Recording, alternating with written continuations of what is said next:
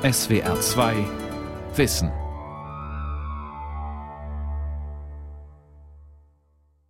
Mit der SWR2 Aula und dem Thema Mehr Resonanz, Auswege aus der Beschleunigungsgesellschaft. Wenn Beschleunigung das Problem der Gesellschaft ist, dann ist die Lösung Resonanz. Sie befreit nämlich aus falschen, weil oberflächlichen Welt- und Selbstzusammenhängen. Sie konterkariert unsere permanenten Zerstreuungsmodi durch Aufmerksamkeit und eine kontemplative Sinnhaftigkeit. Die Resonanz ist also der Ausweg aus der Steigerungslogik der Moderne, die sich das immer mehr, immer schneller, immer besser auf die Fahnen geschrieben hat.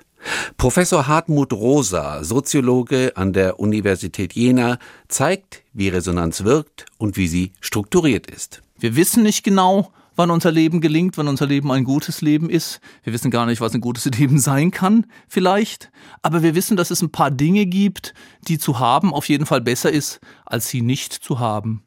Der äh, große amerikanische Gerechtigkeitstheoretiker John Rawls nennt diese Güter Grundgüter. Er sagt zum Beispiel, bei Freiheiten ist es immer gut, mehr als weniger zu haben, selbst wenn ich sie gar nicht nütze.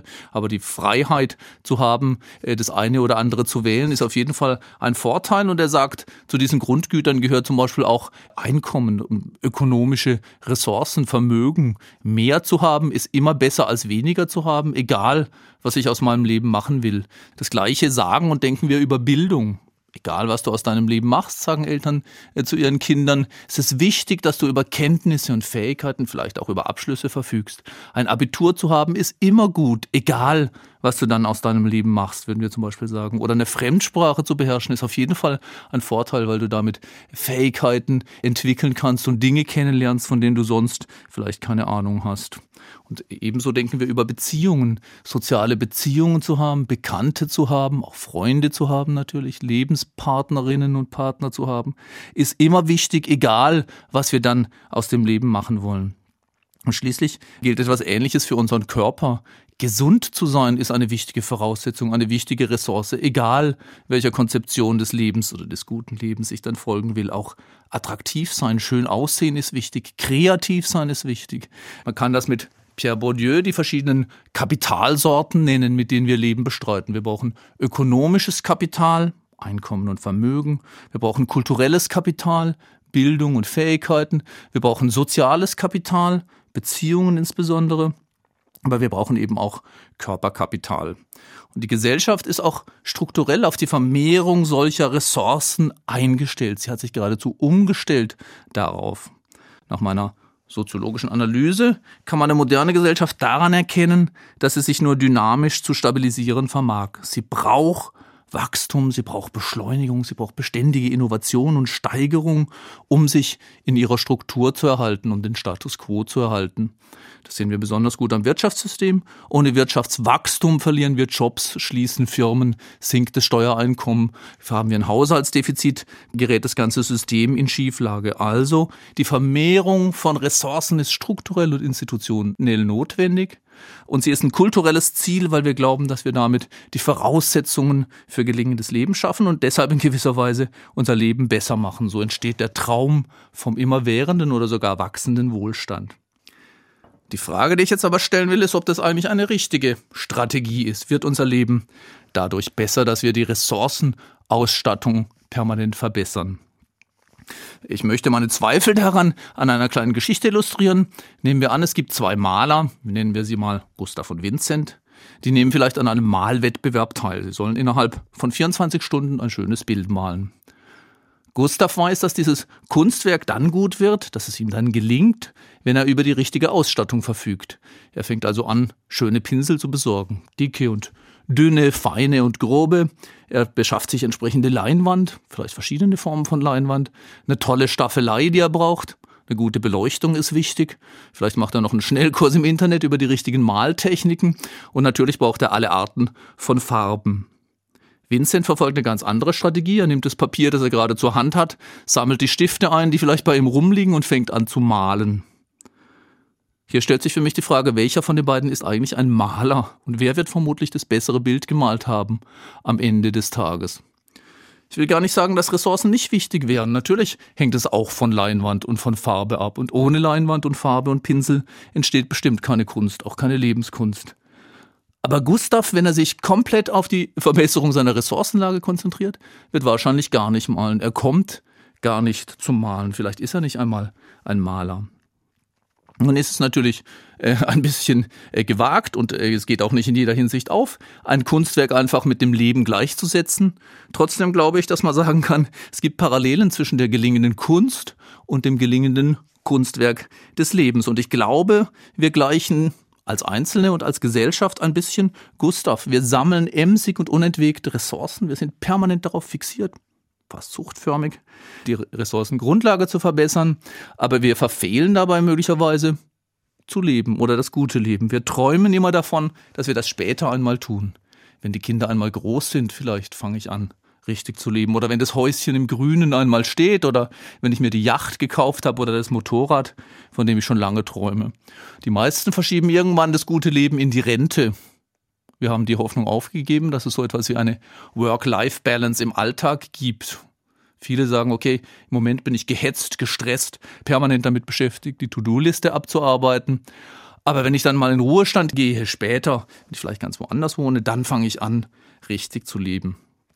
Und dabei dämmert uns natürlich langsam, dass diese Strategie wahrscheinlich niemals aufgeht. Wenn wir es 60 oder 65 Jahre lang versäumt haben, Lebenskunst zu erlangen, zu erarbeiten oder einfach auszuprägen, dann werden wir es in der Rente wahrscheinlich auch nicht mehr tun. Und so träumen viele davon, und ich glaube, es ist sogar eine wachsende Zahl, das Leben jetzt schon zu ändern, indem sie auf so etwas wie Entschleunigung setzen, wenigstens als Idee. Leben wäre besser, wenn es entschleunigt wäre. Oder sie träumen von sowas wie Achtsamkeit. Die Frage ist, was ist damit eigentlich gemeint? Ich glaube nicht, und ich würde das schlichtweg bestreiten, dass das Leben einfach dadurch besser wird, dass es langsamer ist. Langsame Achterbahnen fallen aus der Spur, langsame Notärzte sind eine Gefahr und eine langsame Internetverbindung nervt einfach nur. Langsamkeit kann nicht Selbstzweck sein. Wer aber von Langsamkeit träumt und auch wer auf Achtsamkeit Wert legt, meint eigentlich eine andere Art des Inbeziehungtretens zur Welt, zu den Menschen, zu den Dingen und auch zum eigenen Körper und zu seiner eigenen äh, Identität oder Person. Und die Frage, die ich dann stellen möchte, ist, wovon träumen wir da eigentlich? Was meinen wir, wenn wir von einem besseren Leben träumen oder von Entschleunigung schwärmen? Und ich glaube, dass das gar nicht so kompliziert ist, denn wir alle kennen in unserem Leben Momente des Gelingens, Erfahrungen, die wir gemacht haben, die uns wert sind, die wir als sowas wie Oasenerfahrungen vielleicht in unserem Leben mit uns herumtragen. Momente des Lebens, wo wir hätten sagen wollen, so sollte es bleiben oder so sollte es sein. Und genau dafür möchte ich jetzt den Begriff der Resonanz einführen mit der Idee, dass unser Leben eben nicht dort gelingt, wo wir immer mehr Ressourcen anhäufen, sondern dann, wenn wir auf die richtige Weise auf die Welt bezogen sind. Das heißt, wenn wir auf die richtige Weise mit den Menschen, mit den Dingen, mit der Natur, mit dem Raum, in dem wir leben und mit uns selbst verbunden sind.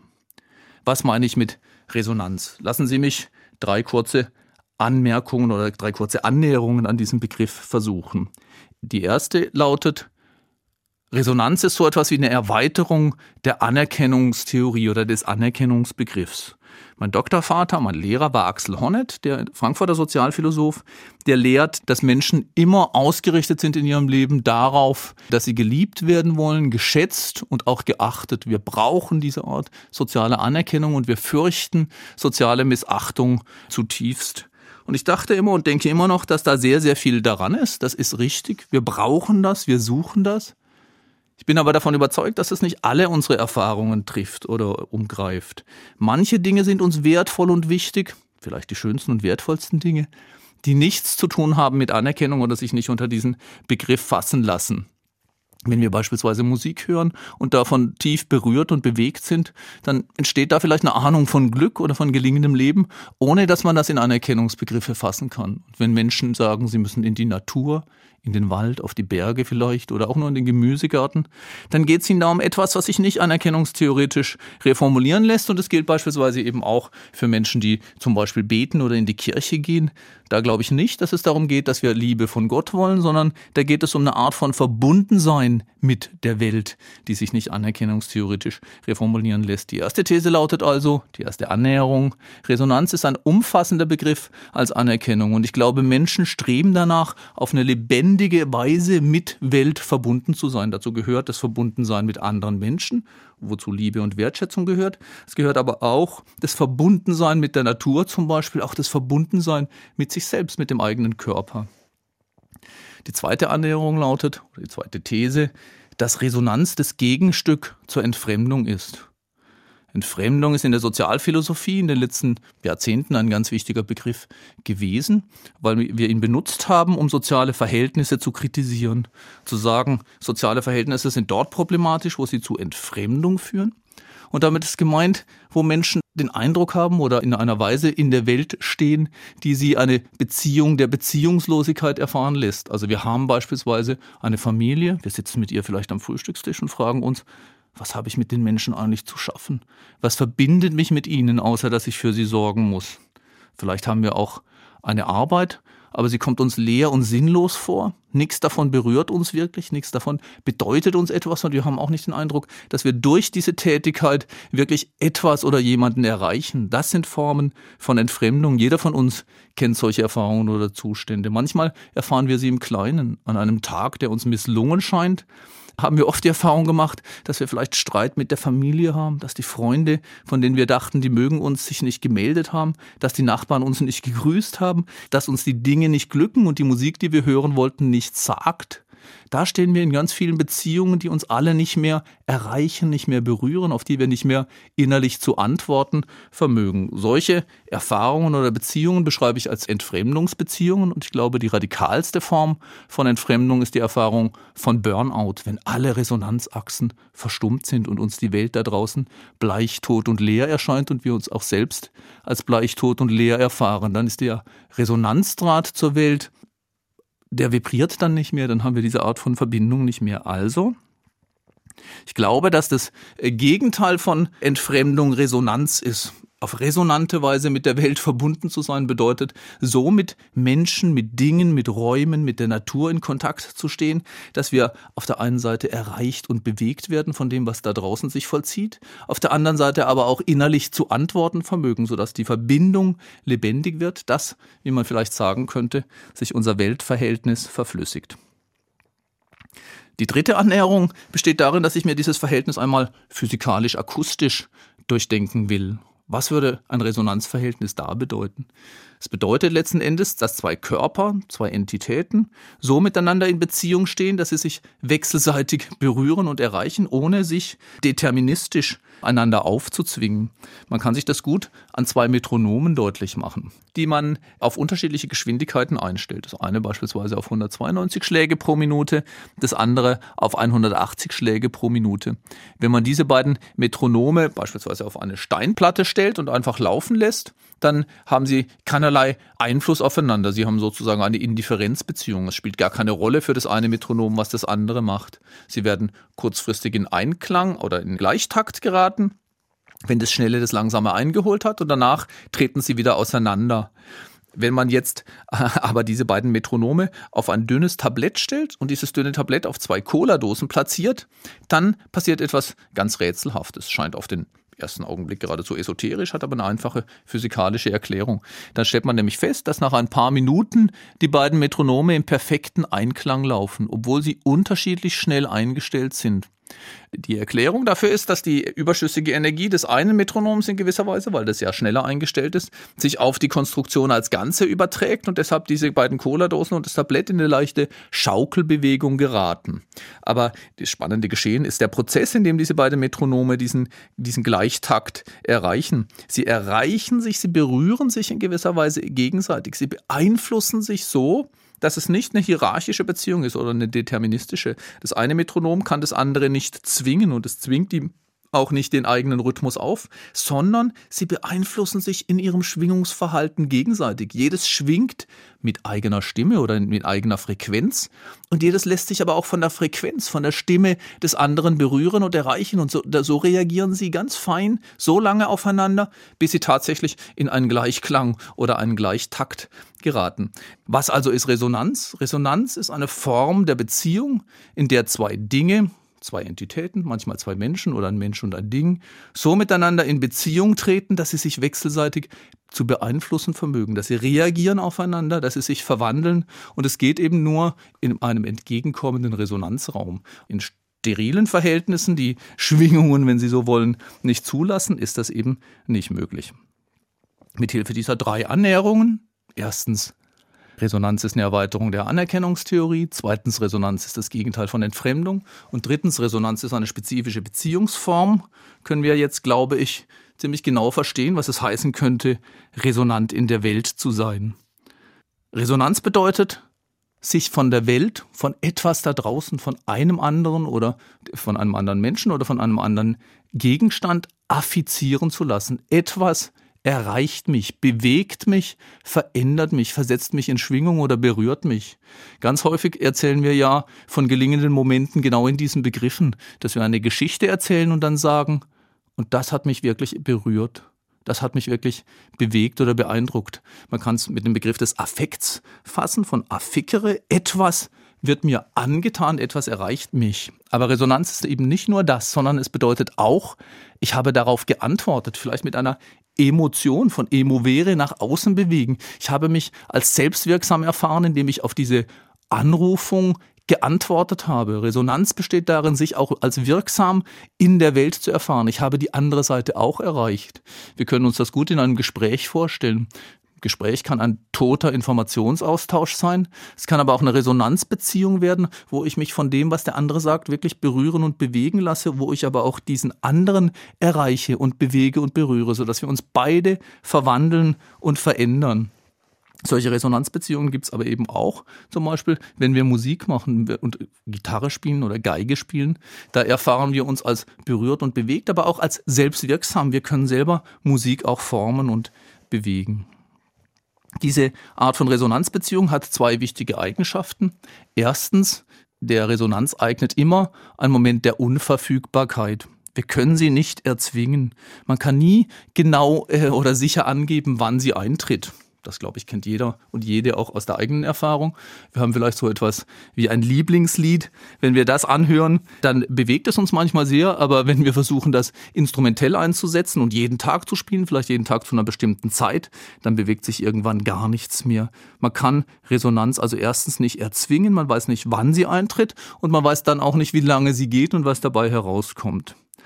Und die zweite Besonderheit ist, Resonanzbeziehungen sind Beziehungen der Anverwandlung. Dort, wo ich mich auf Resonanz wirklich einlasse, mit einer Sache, einem Raum, einer Idee zum Beispiel oder eben einem Menschen, dann werde ich mich verändern, aber ich weiß nicht genau, ich kann nicht sagen, in welche Richtung, was dabei herauskommt, was das Ergebnis des Resonanzprozesses sein will. Ich nenne das Beziehung der Anverwandlung. Da geht es nicht um Aneignung, ich bringe etwas unter Kontrolle, sondern ich lasse mich so auf eine Sache ein, dass sie mich dabei auch verändert und in gewisser Weise transformiert. Also Weltanverwandlung ist das, was das Ergebnis einer Resonanzbeziehung ist. Wenn wir jetzt genauer fragen, wo in unserem Leben wir denn solche Resonanzerfahrungen, solche Resonanzbeziehungen verwirklichen, dann stellen wir fest, dass es gleichsam drei Dimensionen von Resonanzbeziehungen gibt. Ich nenne das horizontale Resonanzbeziehungen, diagonale Resonanzbeziehungen und vertikale Resonanzbeziehungen. Horizontale sind solche, die wir zu anderen Menschen eingehen. Dort sind sie, glaube ich, am offensichtlichsten. Liebesbeziehungen zum Beispiel stellen wir uns als Resonanzbeziehungen vor. Sowohl die Liebesbeziehungen zwischen zwei Intimpartnern als auch die zwischen Eltern und Kindern zum Beispiel. Die Idee dort ist, dass wir uns nicht wechselseitig verdinglichen oder instrumentalisieren, sondern dass wir uns wirklich aufeinander einlassen, so gut wir es können und dass uns genau dieses, diese Beziehung auch verändert, entwickelt und transformiert. Ähnlich stellen wir uns, jedenfalls in der Moderne, aber auch schon im antiken Griechenland zum Beispiel, Freundschaften vor. Freundschaften haben genau auch dieses Phänomen der transformierenden Kraft. Eine intensive Freundschaft bedeutet, dass wir so miteinander in Beziehung stehen, dass wir uns auch zu widersprechen vermögen, dass wir antworten und in diesem Antworten, auch in diesem gemeinsamen Ringen, uns wechselseitig bilden oder verändern. Ich denke sogar, dass wir politische Beziehungen als horizontale Resonanzbeziehungen verstehen können. Demokratie ist das Versprechen, dass jede Bürgerin und jeder Bürger eine eigene Stimme erhält, die sie und er hörbar machen können im politischen Konzert, dass es dabei aber genau darauf ankommt, sich wechselseitig zu hören und aufeinander zu antworten und sich dann zu transformieren in ein gemeinsames politisches Gestalten hin. Man kann daraus eine politische Analyse der Gegenwart gewinnen, indem man feststellt, dass wir heute eigentlich eher die Stimme als Wut oder Kampfschrei, als manchmal auch Wut und Kampfgeheul hörbar machen, indem es gerade nicht mehr geht, aufeinander zu antworten und sich zu hören, sondern den anderen stumm zu machen. Diagonale Resonanzbeziehungen sind solche, die wir zu Dingen haben, zu stofflicher Materie. Beispielsweise sehen wir das in äh, ästhetischen Erfahrungen, im Museum zum Beispiel. Wir gehen dorthin, um uns von einem Bild, also einem Gegenstand, erreichen, berühren, bewegen zu lassen, auf eine Weise, die wir nicht genau vorhersehen können. Und häufig passiert auch nichts mit uns, aber manchmal gibt es Gegenstände, das müssen gar nicht Bilder sein, kann auch eine Nähmaschine sein, aus einer vergangenen Zeit vielleicht, die uns so erreicht oder bewegt, dass es zu einer Resonanz zwischen uns und dem Gegenstand kommt. Diagonale Resonanzbeziehungen, also Resonanzen zu Stoffen und Materien erfahren wir insbesondere aber auch in der Arbeit. Arbeiten heißt, sich an einem Weltgegenstand abzuringen. Das kann der Teig sein für die Bäckerin oder die Pflanzen für den Gärtner oder der Text, mit dem ein Journalist oder eine Wissenschaftlerin ringen. Da steht uns jeweils etwas gegenüber, was mit eigener Stimme spricht, was immer einen Moment des Unverfügbaren hat. Und das Abarbeiten an diesem Gegenstand transformiert uns auch, sodass Arbeiten eine zentrale Resonanzachse mindestens für moderne Menschen ist. Und die Angst davor, den Arbeitsplatz zu verlieren, ist eben nicht nur die Angst davor, die Ressourcen einzubüßen, sondern eben auch die Angst, eine Resonanzachse zur Welt zu verlieren. Schließlich glaube ich aber als dritte Achse, es gibt so etwas wie einen Sinn, einen Resonanzsinn für Welt und Leben als Ganzes. Es gibt eine tiefe Sehnsucht der Menschen mit dem Leben, mit der Welt oder dem Universum, wie William James, der Religionsphilosoph, sagt, als Ganzes verbunden zu sein. Wir wissen nicht genau, was uns da gegenübersteht, ob das ein schweigendes, totes und kaltes Universum ist oder ob da wirklich so etwas wie eine Antwortbeziehung am Grunde unserer Existenz liegt, wie Martin Buber zum Beispiel sagen würde.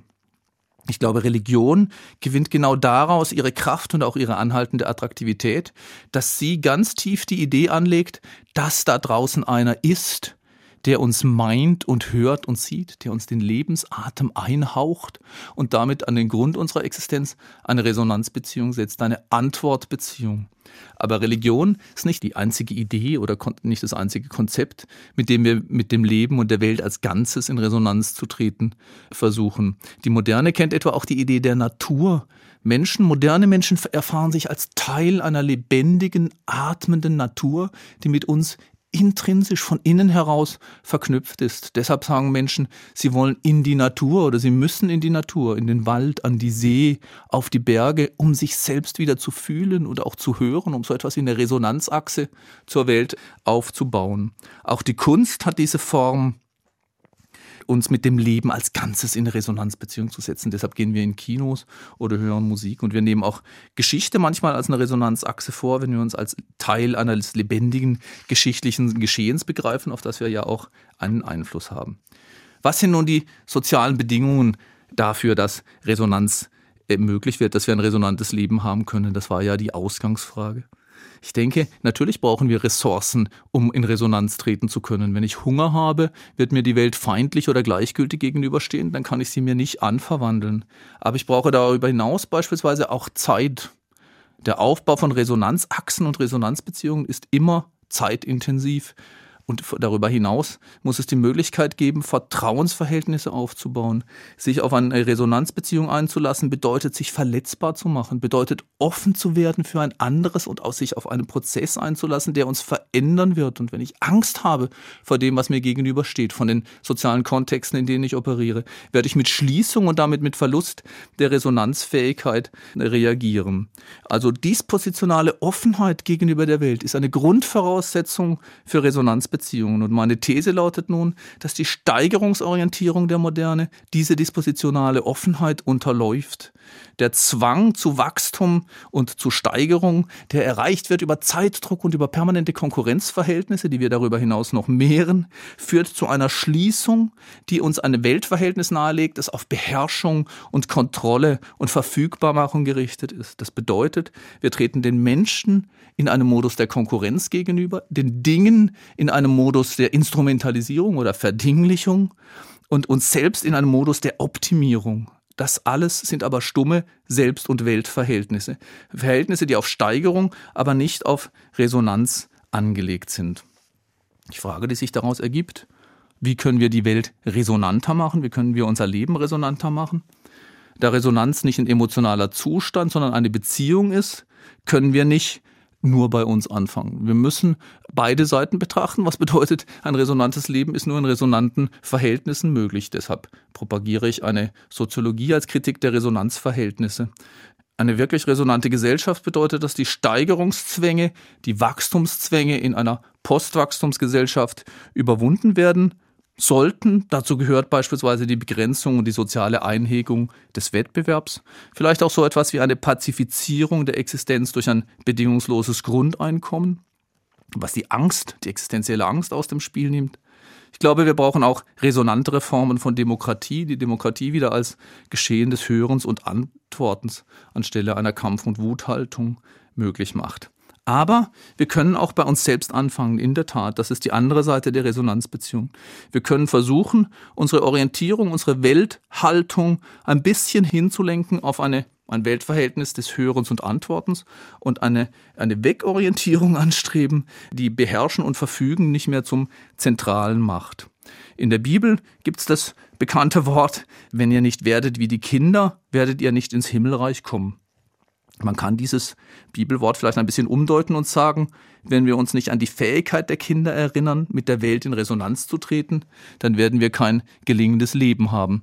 Denn ich glaube, Resonanzfähigkeit ist nichts, was wir mühsam erlernen müssen. Kinder sind von Natur aus Resonanzwesen. Sie können gar nicht anders, als zu versuchen, mit der Welt in diese Art von Kontakt zu treten, die man Resonanz nennen kann, sich hörbar zu machen und auf Reaktion zu warten und auch auf diese Reaktion zu hoffen.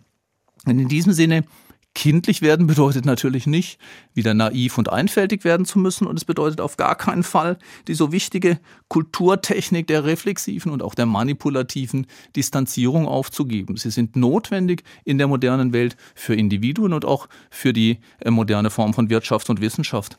Aber die Idee, lebendig zu halten, und sich daran zu erinnern, was es bedeutet, resonant mit der Welt in Beziehung zu treten, das können wir vielleicht in der Tat von den Kindern lernen und ein klein bisschen auch diese Fähigkeit zurückgewinnen. In diesem Sinne machen Sie es gut und schwingen Sie sich ein.